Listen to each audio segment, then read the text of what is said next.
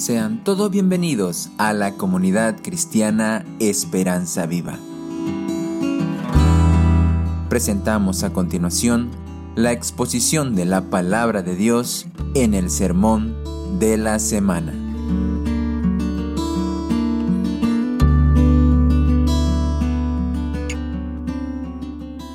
El tema de hoy se llama Haciendo nuestro el Padre Nuestro, ¿no? Haciéndolo nuestro, cómo apropiarnos de la oración del Padre nuestro. ¿Qué tal si damos lectura a la voz de tres, todos juntos? Dice Mateo capítulo 6, versículo 9. Hay dos cosas que podemos hacer para apropiarnos de esta oración en nuestras vidas personales. Y la primera cosa que quiero animarle a hacer es apreciarla, valorarla, atesorarla esta oración hacerla suya, hacer algo de esta oración algo especial. Le cuento que yo nací, como ustedes han visto en el video, en una familia cristiana. Entonces, este, normalmente esta oración era parte de las enseñanzas del Sermón del Monte, pero honestamente nunca en mi juventud escuché que se expusiera frase por frase cada una de las partes del Padre Nuestro. Así que y yo más que todo en el colegio, a veces estaba en un colegio católico y tenía compañeros que rezaban el Padre Nuestro. Entonces para mí era más un rezo de mis amigos este, que no iban a mi iglesia, ¿me entiendes? Y para mí era una oración que estaba allí, unos tres o cuatro versículos muy bonitos y nada más. En algún momento alguien hablaba un poquito más profundamente, pero no era parte de mi vida. Yo como David Paz no apreciaba el Padre nuestro de la manera que debería hacerlo, por mi contexto quizás evangélico. Pero charlando con mis amigos que iban a una iglesia católica, ellos sí se lo sabían y muchos de ellos lo decían de memoria con mucha facilidad. Y lo interesante es que algunos de ellos me decían, David, este, para mí esto es una penitencia, porque cuando nos portamos mal, nos mandan a rezar diez veces el Padre Nuestro, de tal manera que tenemos que decirlo. Y me di cuenta que tampoco ellos lo apreciaban tanto, lo veían como una fórmula que había que repetirla y seguramente si me porto mal y la repito unas 10 o 20 veces, algo espiritual ocurriría que cambiaría mi corazón. Pero lo cierto es que no estaba ocurriendo de esa manera y tampoco ellos lo apreciaban en la dimensión que el Señor hubiese querido que la tengamos. Entonces, no importa de qué contexto usted venga, sea católico, sea evangélico, probablemente la oración del Padre Nuestro es como una caja oscura que hay que decirla, que está allí y no sabemos qué más es. Pero hoy en esta eh, mañana, dando una conclusión al tema del Padre Nuestro, vamos a ver la riqueza y por primera vez vamos a ver en su conjunto toda la oración del Padre Nuestro. Quiero reconocer el crédito al este, doctor Jerry Cross, que estuvo con nosotros creo que hace dos años atrás, él escribió un libro que se llama El Enigma del Padre Nuestro. Se lo podemos enviar vía digital si usted lo requiere, lo tenemos también. Y él expone lo que voy a decir a continuación. He hecho unas leves modificaciones para hacerlo un poco más comprensible, pero él pasó 20 años de su vida meditando en el Padre Nuestro. Imagínense, y ha quedado tan asombrado que escribió estas 65 páginas, no es un libro muy largo, donde él expone todo lo que él entendió. Y para mí fue de mucha bendición el poder ver el Padre Nuestro como un todo, donde cada cosa, él dice, es una escalera. Es una escalera que nos va llevando a un punto específico. Así que la manera de apreciarla es pedir al Señor comprensión espiritual para entender más y más esta oración. Y comenzamos ya nomás con lo primero. Cuando decimos Padre nuestro, el significado es que tengo una relación con Dios que no pasa por una religión en el cual es la deidad y yo soy un seguidor que voy a una, eh, soy un prosélito simplemente que sigo ceremonialmente a una deidad por allá. No. El empezar la oración diciendo Padre nuestro empieza a colocar las cosas en perspectiva correcta. Dios es mi Padre. Siempre y cuando haya nacido de nuevo. Porque para ser el hijo de alguien tengo que nacer en esa familia, ¿no es cierto? Yo llegué a ser parte de la familia Paz el día en que nací, de mi madre, ¿no es cierto? Y de la misma manera el cristiano no se hace, sino nace. ¿Y cuando nacemos? El día en que nos reconocemos pecadores, el pecado que no podemos manejarlo, aunque quisiéramos, y no quisiéramos manejarlo, aunque pudiésemos, es algo que está por encima de nosotros, y Cristo viene en su gracia, por su cruz, nos redime del pecado, como escuchábamos, era necesario que Él tomase mi lugar y por su resurrección me diese el poder para dominar el pecado que hay en mí. Entonces tengo el perdón de pecados y el poder sobre el pecado. Y si usted ha nacido de nuevo, ha creído en Jesús y ha experimentado este nuevo nacimiento que se caracteriza porque usted ama más a Dios y odia al pecado y ama a sus hermanos en Cristo, son algunas señales y desea la leche espiritual en su diario vivir, son señales del nacido vivo. Si usted ha nacido de nuevo, entonces su relación con Dios es de hijo, hija a padre, ¿no? Eso entonces me da algo precioso, soy hijo de Dios. Y ese es el punto de partida sobre el cual está toda, todo el resto de mi experiencia personal con Dios. Ahora, ¿qué recibo? Una nueva identidad y una nueva familia. A propósito de eso, el pastor Freddy el anterior domingo nos hablaba de la familia y entendimos perfectamente bien este concepto que estamos viendo. Luego, cuando decimos santificado, hablamos del tiempo de adoración y devoción a Dios. De todas las partes del Padre nuestro, esta es la que estoy menos entrenado. Se lo digo y se lo confieso. Adorar a Dios. Porque en esta parte del Padre nuestro no le agradezco, no le pido, ¿no? no confieso ningún pecado, sino me quedo mirándolo a Él. Y lo contemplo. Como cuando comenzamos hoy día a cantar, Señor, eres justo y fiel.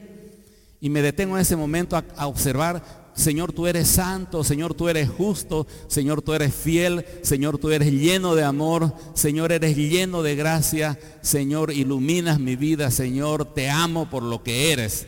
No tenés que hacer nada para capturar mi corazón te amo por quien eres y contemplar al Señor. Esa parte cuesta más, no estamos entrenados para eso. Y en la medida que lo hagamos, nuestro corazón va a ser transformado.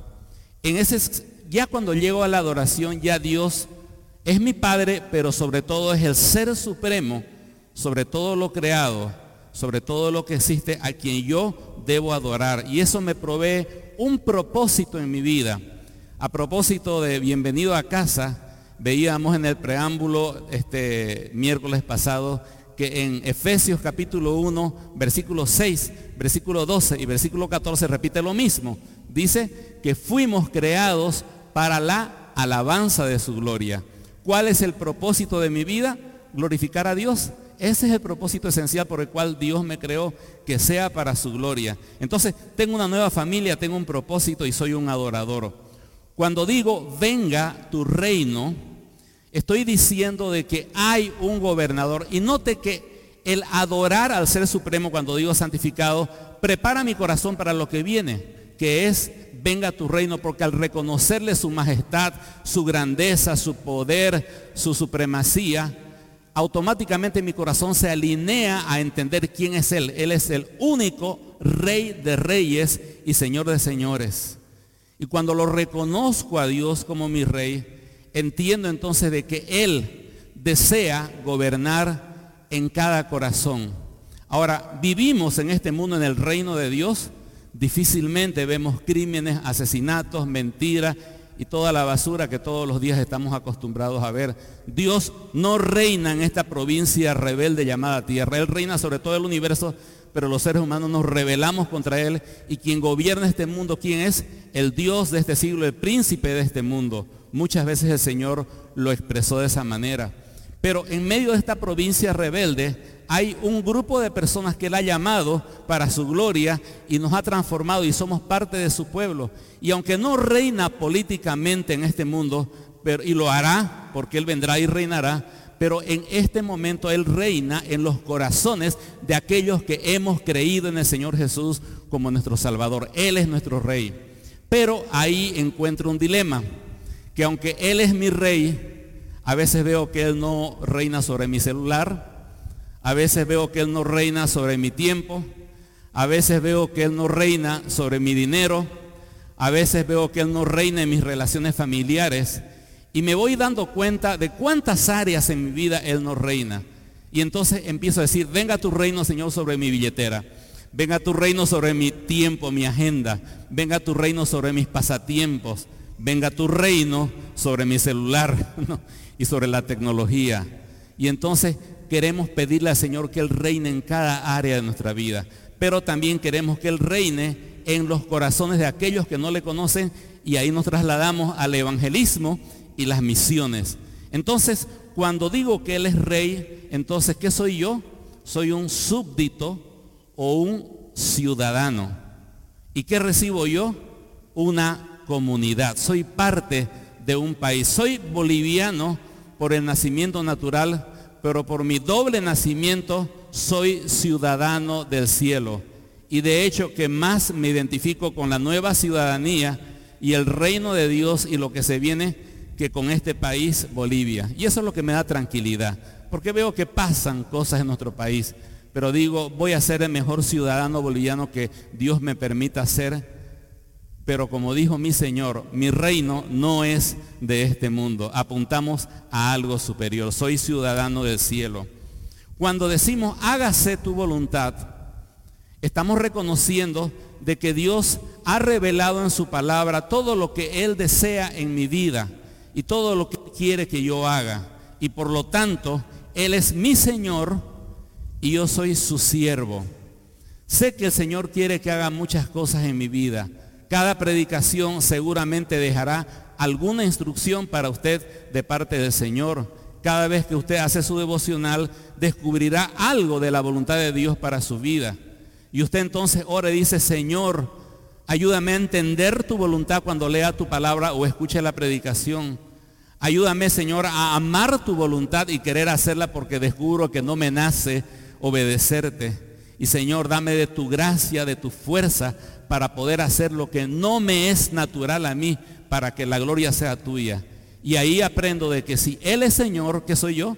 Soy un siervo. Y ahí va bajando la cosa, no sé si está dando cuenta, estamos achicándonos. Soy siervo. ¿Y qué recibo yo cuando soy siervo? Gracia para obedecer cuando, cuando cantábamos en esta mañana Sublime Gracia, la canción dice, la gracia me enseñó. Y eso está tomado del libro de Tito, cuando dice que la gracia nos enseña.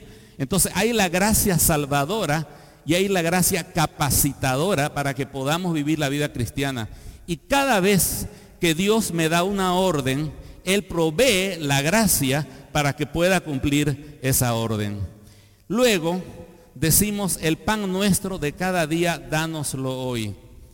Y allí reconozco que aunque cada día me tengo que levantar a trabajar y hacer lo que tenga que hacer, si estoy de pie es la gracia del Señor.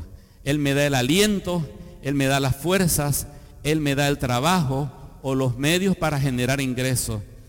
Ahora, esa parte a veces la tenemos un poquito media divorciada de la gracia de Dios. Señor, tú eres rey, tú eres soberano, pero mi trabajo es mi trabajo. Pero a medida que pedimos, Señor, el pan nuestro de cada día, dánoslo hoy, me coloca en un plano de humildad. Reconozco mi necesidad.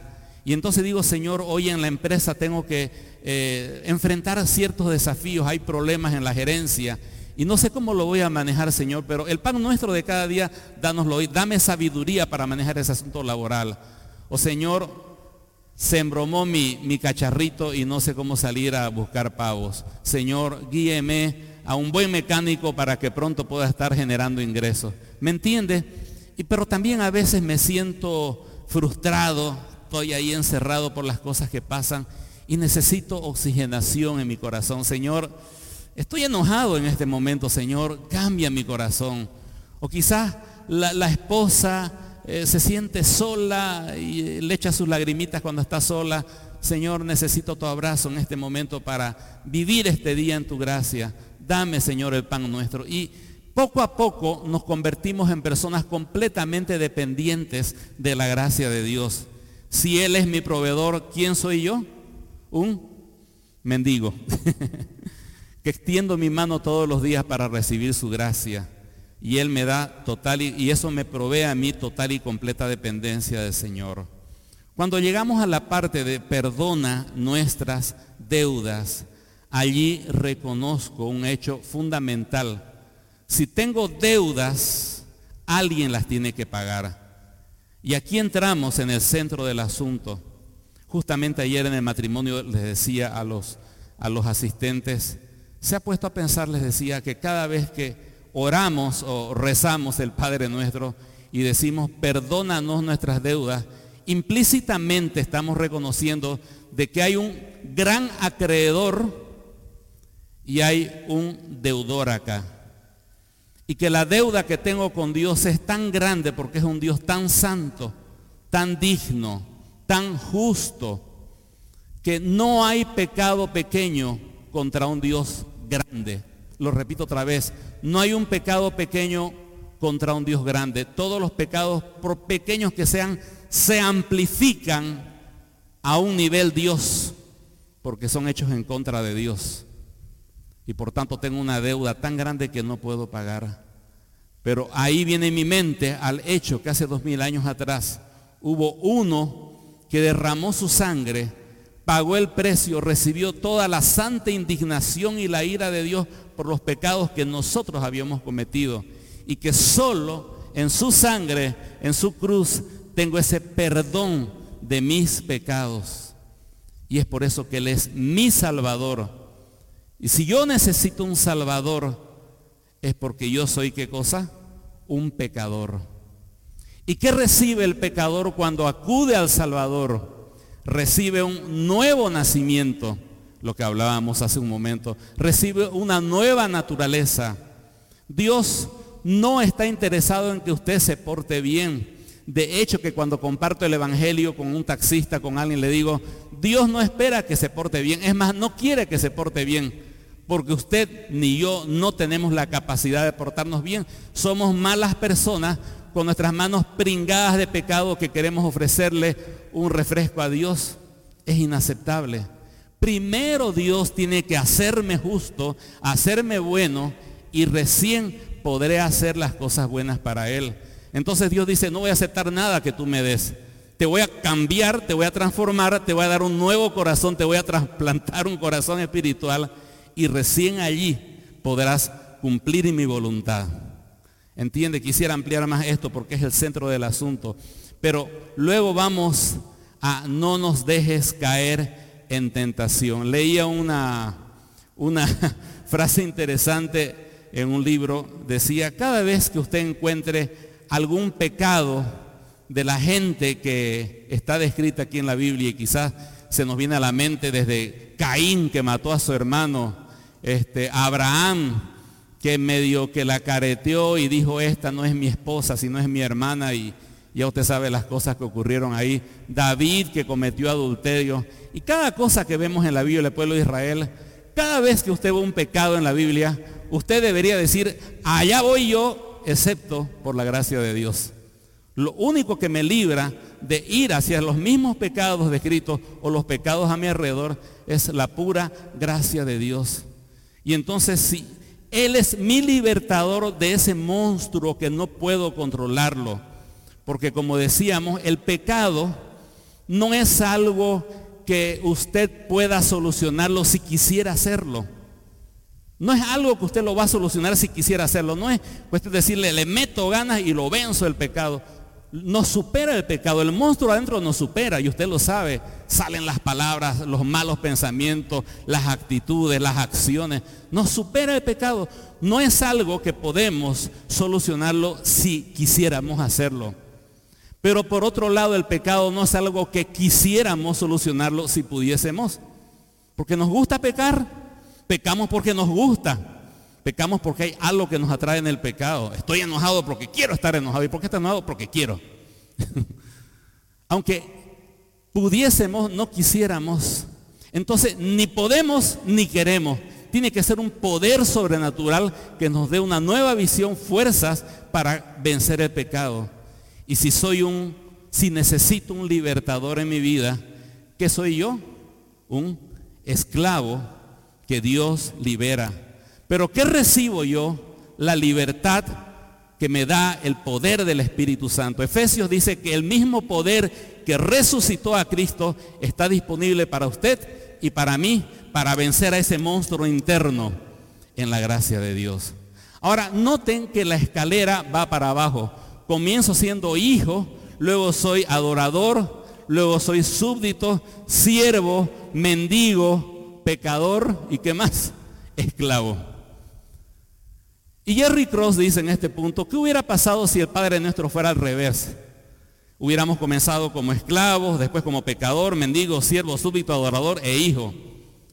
Y dice, hubiera pasado algo interesante. Hubiéramos creído de que la cruz, la obra de Cristo era el punto inicial y de ahí pasábamos a cosas más profundas.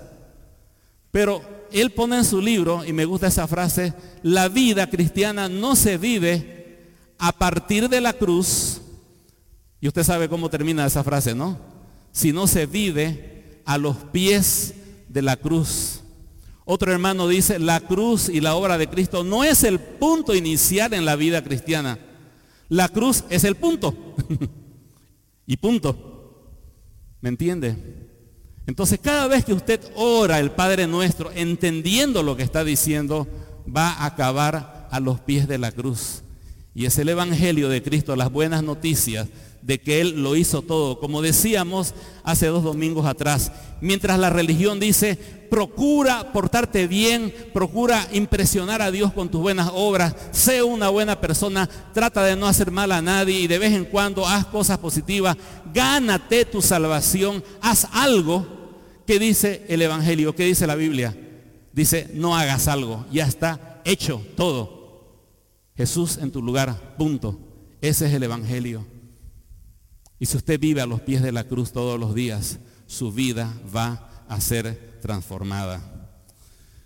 Tenía mi cronómetro acá y se me borró, así que creo que me falta una hora más, hermanos. Vamos a la parte de la práctica. Lo primero que quiero pedirles es que usted cada vez, de vez en cuando, valorice, atesore esta oración del Padre Nuestro. Pero la segunda cosa, y a propósito para los líderes del grupo de crecimiento, tienen en sus manos el material para esta semana. y lo que quiero pedirles es que lo puedan practicar en sus grupos, porque esto es muy, muy importante. Entonces, aquí le estoy presentando un plan para orar media hora con el Padre Nuestro, ¿ya? Entonces, no sé si alguna vez usted ha orado media hora. Yo escucho de algunos hermanos que me dicen, oro cinco minutos y se me acaba el repertorio.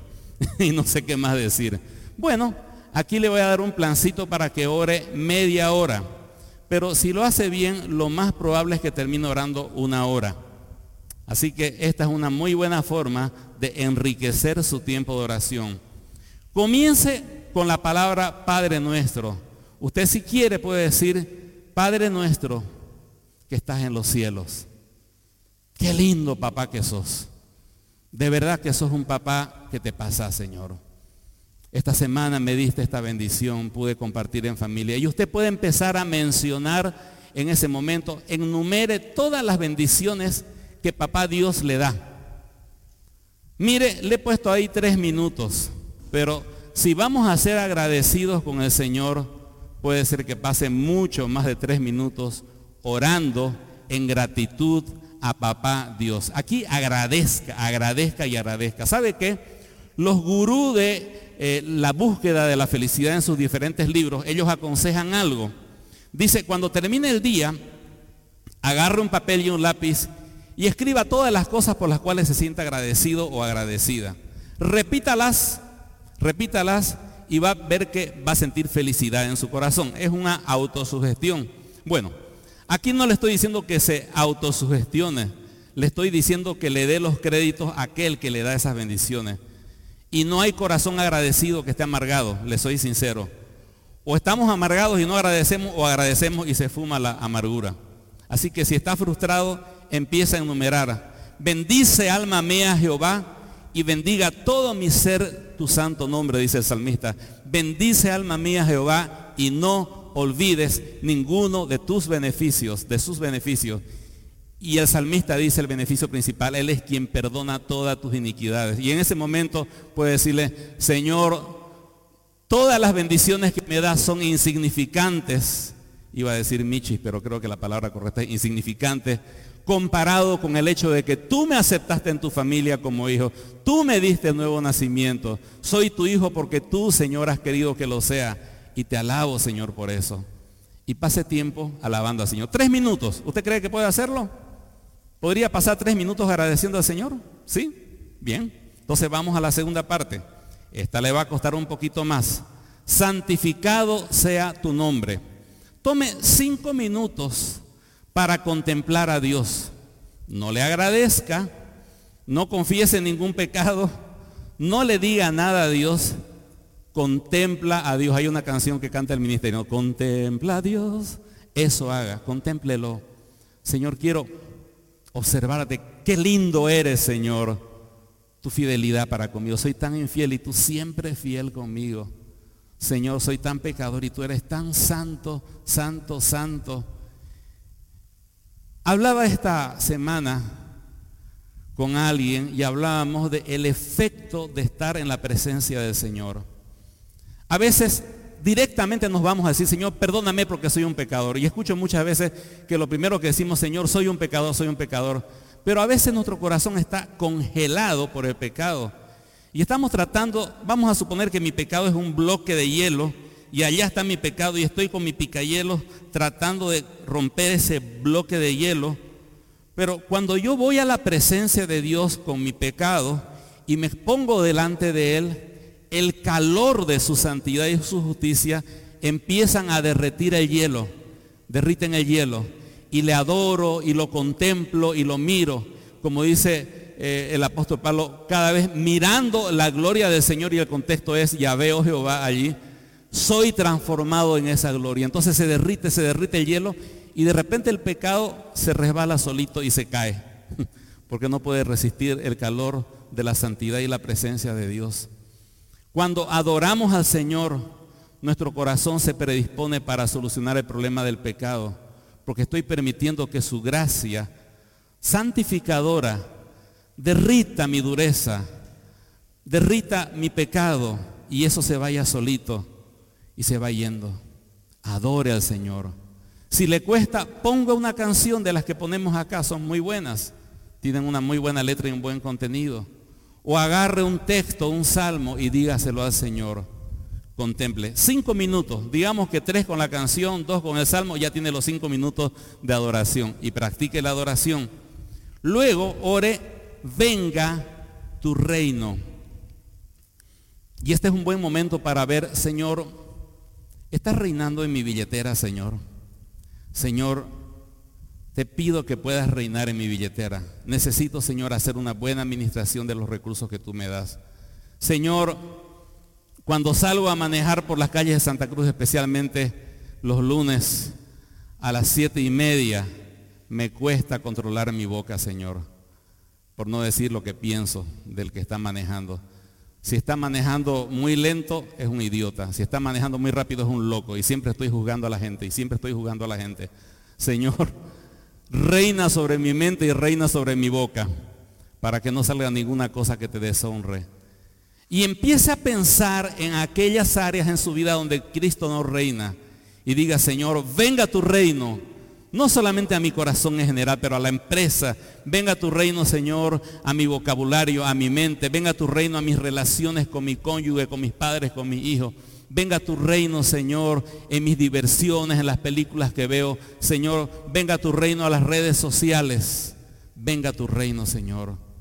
Pero no solamente se quede pidiendo al Señor que venga su reino en esa área, pero pida al Señor que venga su reino a aquellos amigos y familiares que aún no conocen a Cristo. Porque cada vez que una persona cree en Jesús como su Salvador personal, allí también se extendió el reino de Dios. Una jovencita de unos 11 años de edad, su mamá le enseñaba a decir el Padre Nuestro. Y ella llegaba al punto de decir, venga tu reino. Y ella decía, Esto significa de que Cristo sea conocido por mis amiguitas y por otras personas y por aquellas personas que no conocen de Dios. Y ella no sabía qué hacer, pero le escribió a un siervo de Dios y le mandó una carta, vamos a decir con 10 pesos para ponerlo en el contexto boliviano. Y escribe esto, una servidora, le dice, es joven en años y en conocimientos, le escribe a este señor que es como un pastor. Y no puede tratar de religión con un distinguido caballero como usted. Pero su madre le ha enseñado a repetir en la oración dominical, venga tu reino. Y se ha dado cuenta que no puede decir esto sinceramente sin ayudar a hacer algo para que así se cumpla. Los 10 pesos que le pongo es para que compre literatura cristiana para compartir el Evangelio. Qué linda expresión de la obra de Dios, de la gracia de Dios en la vida de esa niña de 11 años que entendió que no podía decir, venga tu reino, sin hacer algo para extender el reino de Dios. Ahí, si realmente es sincero usted con las áreas que están mal en su vida, si usted, querida hermana, realmente reconoce de corazón lo que no está bien, va a pasar más de cinco minutos pidiendo que el Señor reine en aquellas áreas donde Él todavía no es rey en su vida y orando por sus vecinos, amigos y familiares. Ahí se le va a ir de 5 a 10 minutos. Luego, ora usted, Señor, hágase tu voluntad. Y decíamos que no se trata de hacer la voluntad secreta de Dios el día en que vamos a morir o cuando nos vamos a enfermar o su segunda venida. Esas cosas están en lo secreto de Dios, pero Él nos ha revelado todo lo que Él quiere de nosotros. Y todo lo que quiere es bueno, pero a veces no sabemos cómo hacerlo. Entonces usted en esta parte pregúntese, ¿en qué cosas tengo indecisión de cómo actuar y no sé cuál es la voluntad de Dios? Y usted puede decir, Señor, tengo un problema en el trabajo, pero no sé qué voy a hacer con este jefe o con este empleado. O Señor, tengo este problema en mi familia y no sé qué debo hacer. Ayer un hermano que aprecio mucho me llamaba y me decía, tengo esta situación con crédito, ¿qué debo hacer? Y muchas veces tenemos ese tipo de situaciones. Y usted quiere saber la voluntad de Dios. Pues este es un buen momento para decir, Señor, hágase tu voluntad. Pero primero muéstrame cuál es tu voluntad. Quiero tener entendimiento y sabiduría para saber qué quieres que haga específicamente en este aspecto practiquísimo de mi vida, donde necesito tu sabiduría para tomar una buena decisión. Bueno, al que pida sabiduría, dice Santiago, Dios se la da abundantemente y sin reproche. Entonces, Dios le va a dar el entendimiento. Ahí viene el segundo problema. Señor, entiendo lo que me estás diciendo, pero no quiero hacerlo, Señor, me da miedo. Entonces usted pide al Señor que le dé un corazón para hacer su voluntad. Le diré que hacer la voluntad de Dios no nos gusta, no queremos ni nos nace. Es contra natura la voluntad de Dios. Así que tenemos que pedirle que el Señor nos dé un nuevo corazón o una nueva actitud frente a su voluntad. Señor, cambia mi corazón y yo voy a dar el primer paso, Señor, en este día, así como en el Jordán. Voy a entrar, pero tú abre las aguas para que yo pueda pasar. Y usted tome una decisión obedeciendo a Dios, vaya temblando, vaya con miedo, pero obedézcalo y va a ver cómo Dios abre. Y la tercera cosa, Señor, dame la capacidad para hacer tu voluntad. En quinto lugar, y esta es la parte donde somos profesionales ya, así que no voy a ampliar mucho, danos el pan de cada día, ¿no? Esa parte usted la sabe bien porque cada vez que ahora, Señor, te pido, te pido, te pido, te pido, amén, ¿no? Así que no voy a ampliar mucho eso, pero coloque sus necesidades. Hay por ahí una idea que yo hallo que es equivocada. Si Dios sabe cuáles son mis problemas y Dios ha decidido lo que va a hacer, ¿qué, sentido tiene orar? Bueno, le diré que hay que interceder porque esa intercesión transforma mi corazón y me hace humilde y dependiente de Dios en todas las cosas. En segundo lugar, cristiano que ora, pasan cosas buenas en su vida. Cristiano que no ora, no pasan esas cosas en su vida. ¿Por qué? Porque Dios en su soberanía así lo ha previsto, que Él derrama sus bendiciones de gracia a los que se acercan a Él con fe. Y no estoy inventándome nada. Dice que Dios es galardonador, premiador, recompensador de los que le buscan. Así que saque de su idea esa cabeza, de su cabeza esa idea de que si oro o no oro todo va a ser igual. No va a ser igual. Se lo digo yo. Pero en la autoridad de la palabra del Señor, su vida va a cambiar y Dios va a hacer cosas en su vida especiales si usted ora y pide al Señor. Algunas veces Él va a responder sí, otras veces no, otras veces espera, pero su vida va a ser transformada. Así que ore y espere lo que Dios va a hacer en su vida. Ahora, perdónanos en la confesión. Primeramente pida al Espíritu Santo, Señor, dame convicción en qué cosas estoy haciendo mal. Y a veces Dios le va a decir, mira, la manera en que trataste a tu cónyuge no estuvo bien. Fuiste muy orgulloso o muy irrespetuosa. Fuiste descariñado con ella. Ah, Señor, pero así soy yo, no soy romántico, Señor. Sí, pero tú eres la novia yo soy el novio y soy romántico, te dice el Señor, ¿no? Entonces quiero que cambie. Sí, Señor, me cuesta, pero dame de tu gracia. Ah, eso sí lo puedo hacer. Ahí está mi gracia para que cambies eso que está mal en tu corazón. Le tiré sus malas palabras en la calle. Señor, perdóname. Estuvo mal, Señor. Te deshonré.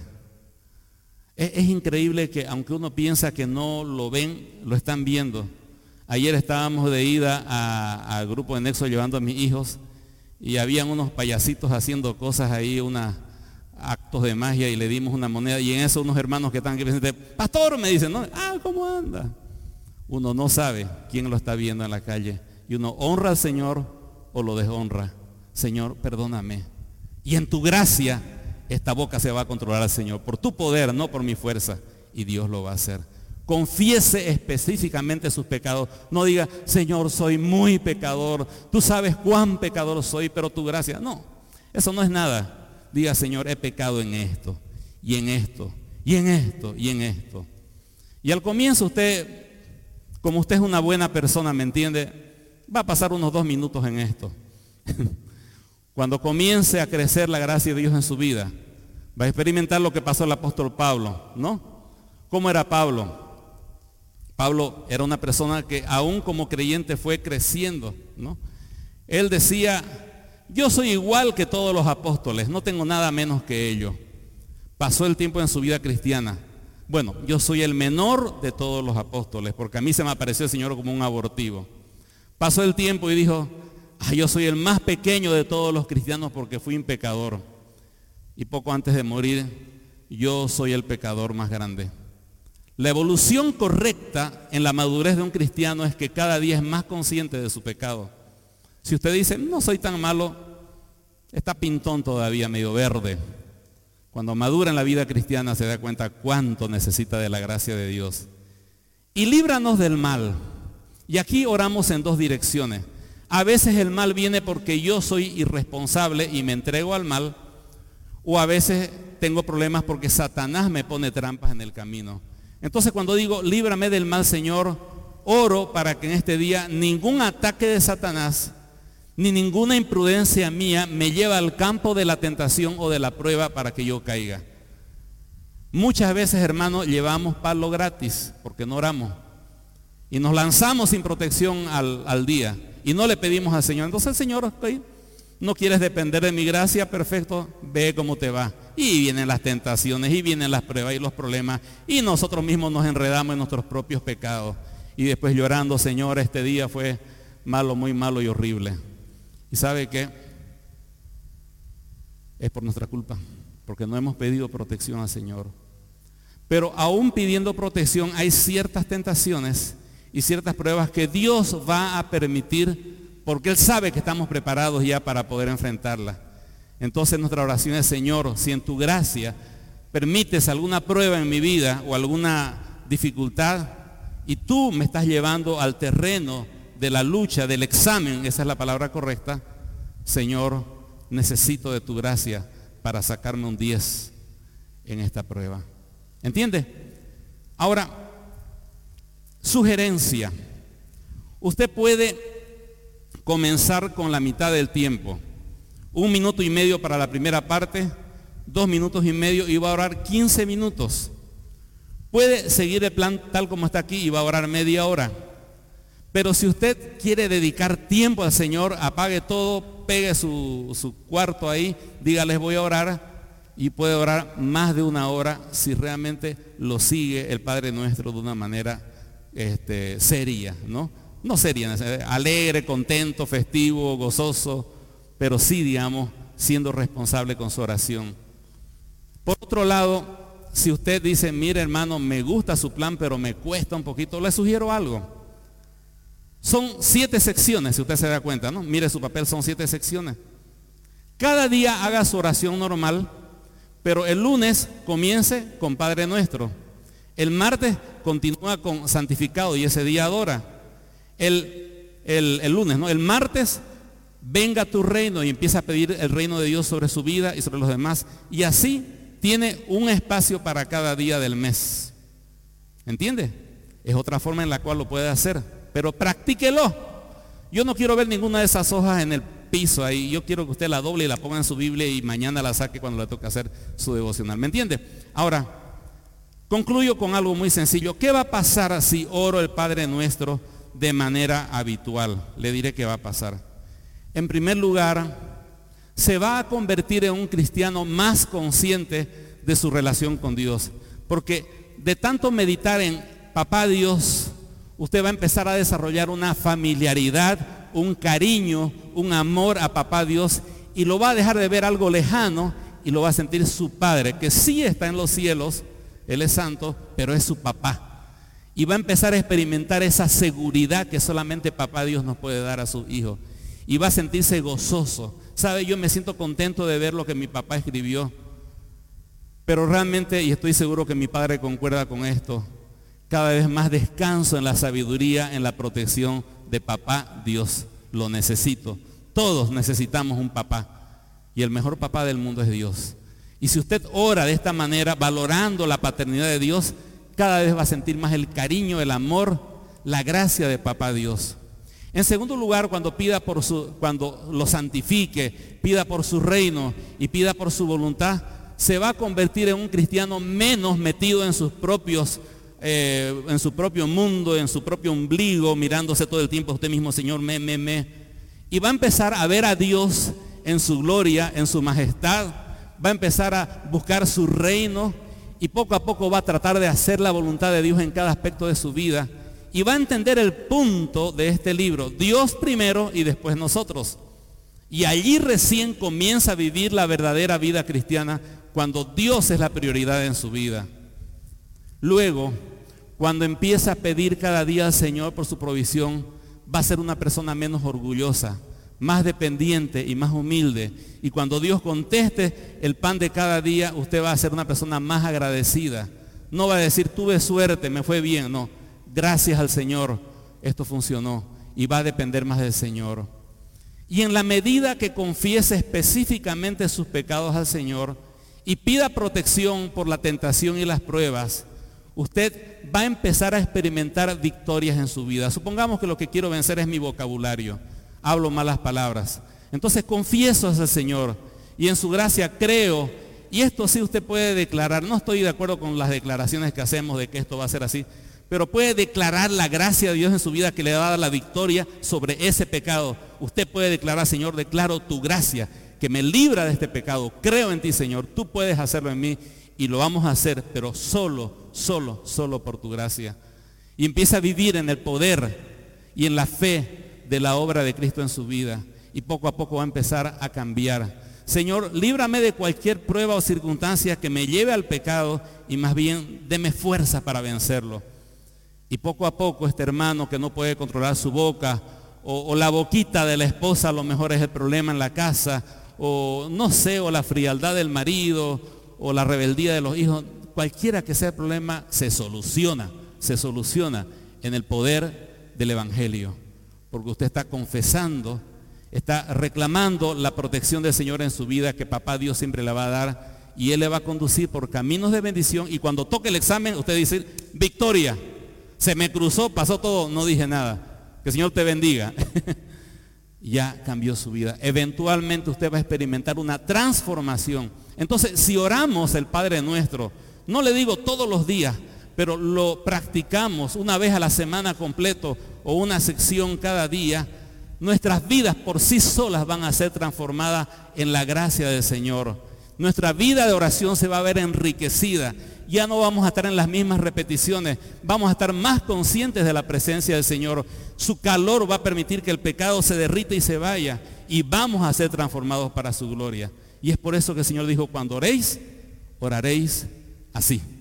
Así que mi querido hermano, ahí tiene algo muy, muy sencillo, bonito, práctico para que su vida sea transformada. Oramos. Amado Padre Celestial, gracias por poder concluir esta serie de Padre Nuestro, las oraciones que Dios oye. Gracias por dejarnos algo tan sencillo. Es tan pequeño, Señor, unos versículos apenas, que muchas veces los hemos pasado tan por alto sin ver, Señor, cuánta riqueza hay. Entendemos que cuando nuestro amado Salvador dijo, oraréis así, no estaba dando una idea bonita, sino nos estaba instruyendo aquellos discípulos que le dijeron, Señor, enséñanos a orar. Y la respuesta del Salvador fue, oraréis así. Y durante estos tres meses hemos estado diciendo, Señor, enséñanos a orar. Y usted, Señor, nos ha dicho, oraréis así. Ahora hemos entendido la lección, pero como lo hemos dicho, no queremos, no nos gusta, ni nos nace nuestra naturaleza pecaminosa. Por eso en esta mañana nos inclinamos ante su presencia para que su gracia, su Espíritu Santo, esa gracia que nos enseña, nos capacite, nos dé convicción, nos dé, Señor, convencimiento interior y nos lleve, Señor, a vidas de oración que le amen y le glorifiquen. Quizás al comienzo simplemente obedeciendo, Señor, aunque no lo sintamos, pero con el tiempo llegando a disfrutar de esa relación personal, de estar frente a su presencia. Pido en especial, Señor, que en esa parte de santificado sea tu nombre, nos ayude a ser una iglesia de adoración, una iglesia que sepamos estar en nuestros cuartos, pero también aquí en el grupo grande, en el calor de su santidad, de su justicia, de su majestad, de su fidelidad y que aprendamos a contemplarle y dejar que esa presencia santificadora quite el pecado, la maldad de nuestro corazón y nos haga la imagen de su Hijo, el Señor Jesucristo. Se lo pedimos en el nombre justamente de nuestro Señor Jesucristo. Amén.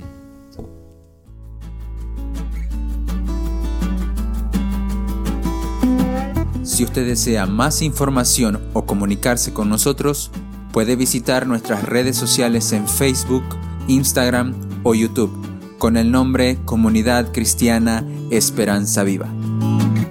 Desde Santa Cruz, Bolivia. Gracias por escucharnos. Hasta la próxima.